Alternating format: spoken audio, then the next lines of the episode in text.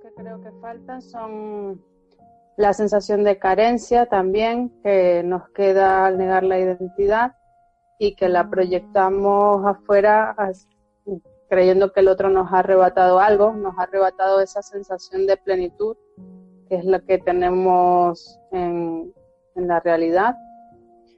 Y luego, mm, cuando hablábamos de, del sustituto del amor, ¿no? que es el cuerpo del otro o el sexo, mm, se le, o sea, es así por el valor que nosotros mismos le hemos dado al cuerpo como, como identidad. O sea, tú, tú, lo has dicho ahora, ¿no?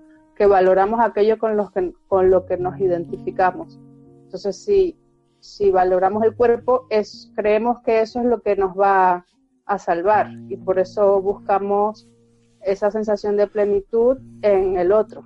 Pero, a ver, Mariana, intenta, intenta establecer el puente ese del que hablábamos. ¿Cómo de esta situación de absoluta devastación y desolación en la que me siento completamente solo y separado de todos sin ninguna posibilidad de liberarme de ese estado, puesto que he negado la única vía de escape, que es el espíritu, ¿cómo se produce de forma que se pueda comprender, que, sea razonable y lógico, cómo se produce que la relación especial sea lo que la mente interpreta como la salvación de esta situación?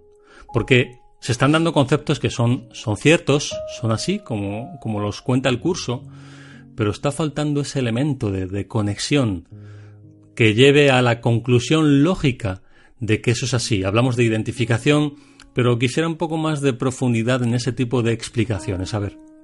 Pues yo lo entiendo porque como al final eh, nuestra identidad es una idea y es falsa, la interacción con el otro es el que nos provee es el que nos provee de la reafirmación de esa identidad.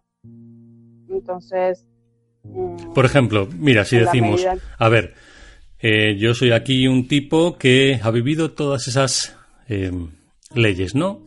Y me encuentro aquí en el mundo.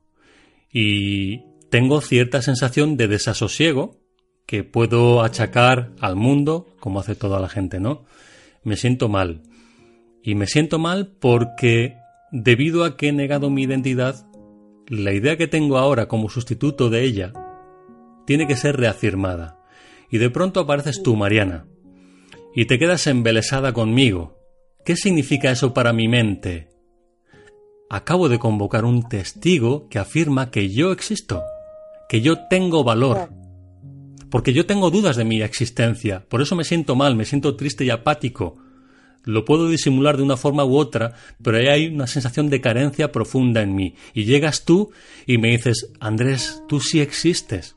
Porque fíjate cuánta atención te pongo, cuántas expectativas tengo, para mí tú eres todo mi mundo. Y fíjate lo que significa para mí.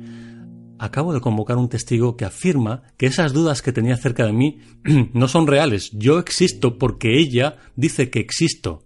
Este existir Evidentemente no se dice con estas palabras. Tú no me dices a mí, oye Andrés, tú existes. Me dices, es que eres especial, es que sin ti no sé qué hacer, en fin, todo lo que ya sabemos, ¿no? Toda la historia romántica. Entonces a mí me da la sensación eso de que ese vacío por fin desaparece. Y yo digo, Mariana, tú para mí eres todo mi mundo también, y ya estás recibiendo lo mismo.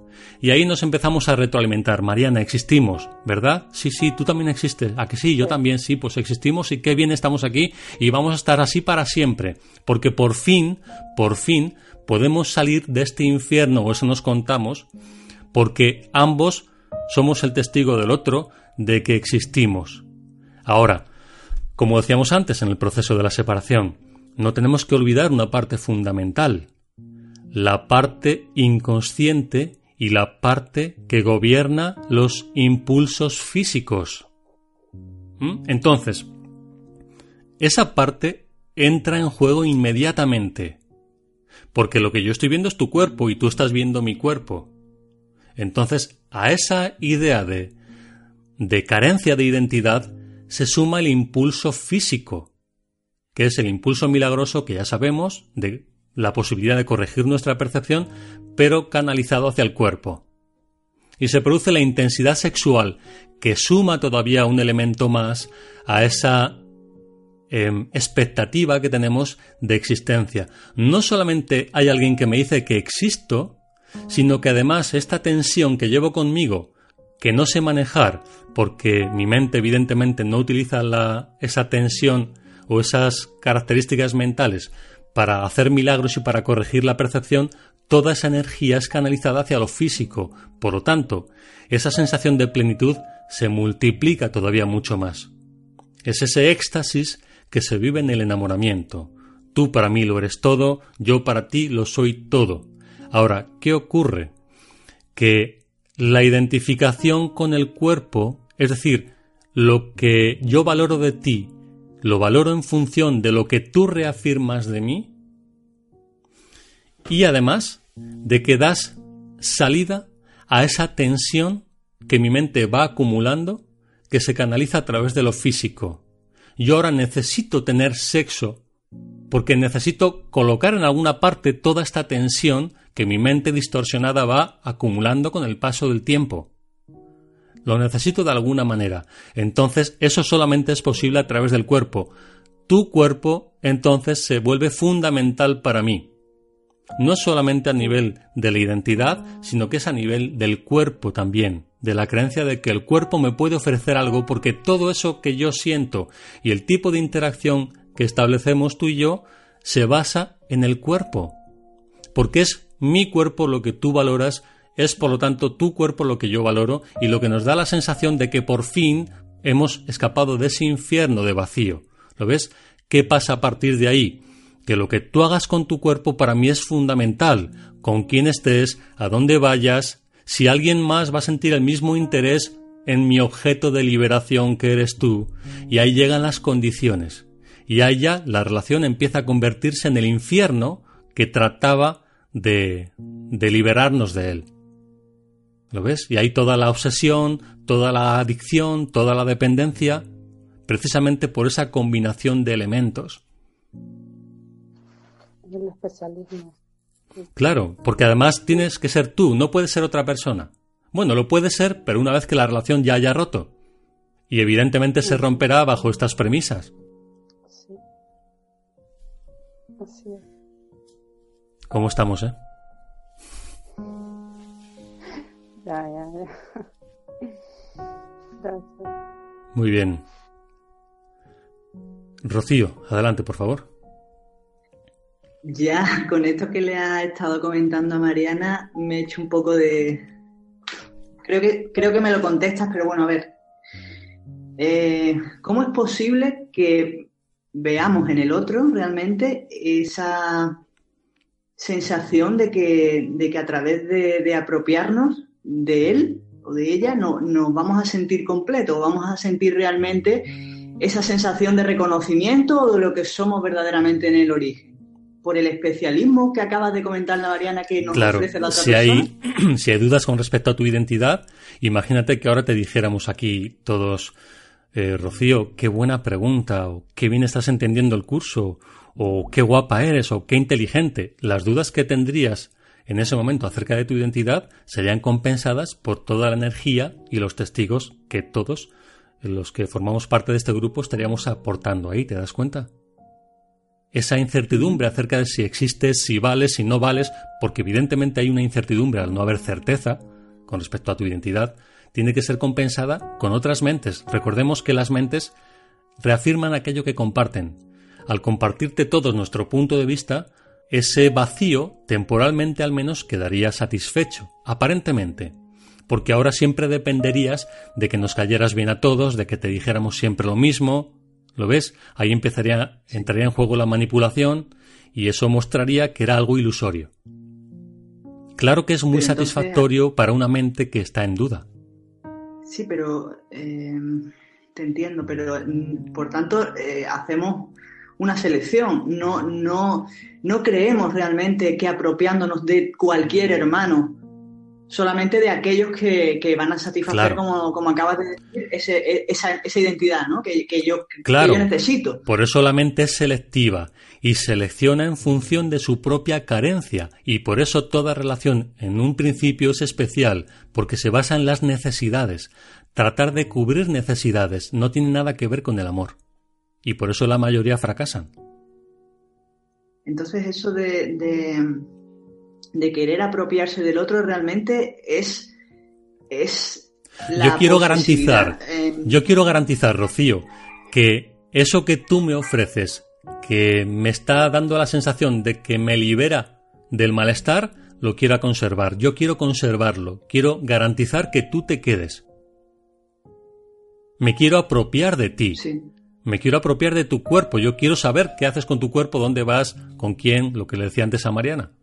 Porque creo que tu cuerpo, que tu cuerpo, que tu presencia y la relación eh, especial se basa en el cuerpo, es lo que me garantiza a mí esta sensación debido a la identificación con el cuerpo.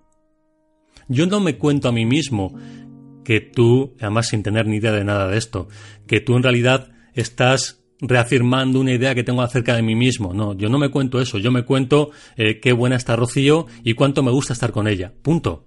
Yo no veo más allá de eso, ¿te das cuenta? Yo lo que veo es un cuerpo y alguien que, bueno, tiene unas ideas que además eh, me hacen sentir bien. Cuando piensas lo que piensas sobre mí, que sea positivo, por supuesto.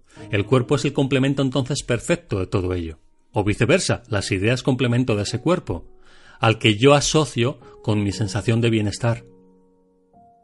Entonces, si asocio mi bienestar con tu cuerpo, para mí es fundamental tener el control de tu cuerpo. Y si puedo hacerte un contrato de compraventa, como decíamos el otro día, llamado matrimonio, mejor.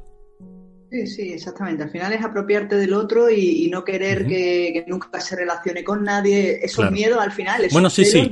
Te puedes relacionar con otras personas siempre que no supongan una amenaza para mí. Sí, sí, sí, sí.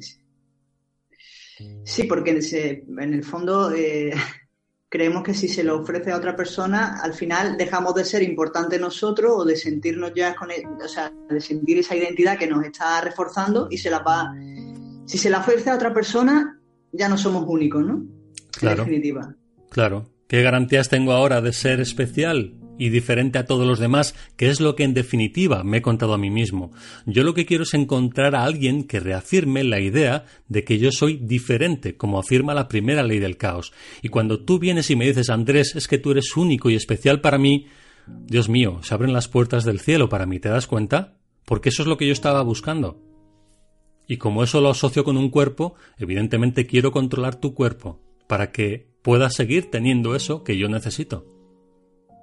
Y una última cosa, si yo me estoy considerando, si yo considero que solamente puede haber uno que es único y especial, y soy yo, o pretendo ser yo, ¿cómo voy a considerarte a ti también especial? En una relación de pareja en la que, en la que ambos mutuamente se refuerzan ese especialismo. Por eso, por eso es una trampa y por eso al final alguien siempre tiene que vencer en esa batalla, porque tú lo que tienes es un enemigo al que le concedes, no de buena gana, algunas migajas para que se quede ahí dándote lo que tú necesitas que te dé. Y tú eh, le pides lo mismo al otro. ¿Te das cuenta? Es un intercambio, es una negociación en la que por supuesto tú esperas salir ganando. No se trata de colaboración, se trata de negociación. La colaboración sería una relación santa en este caso.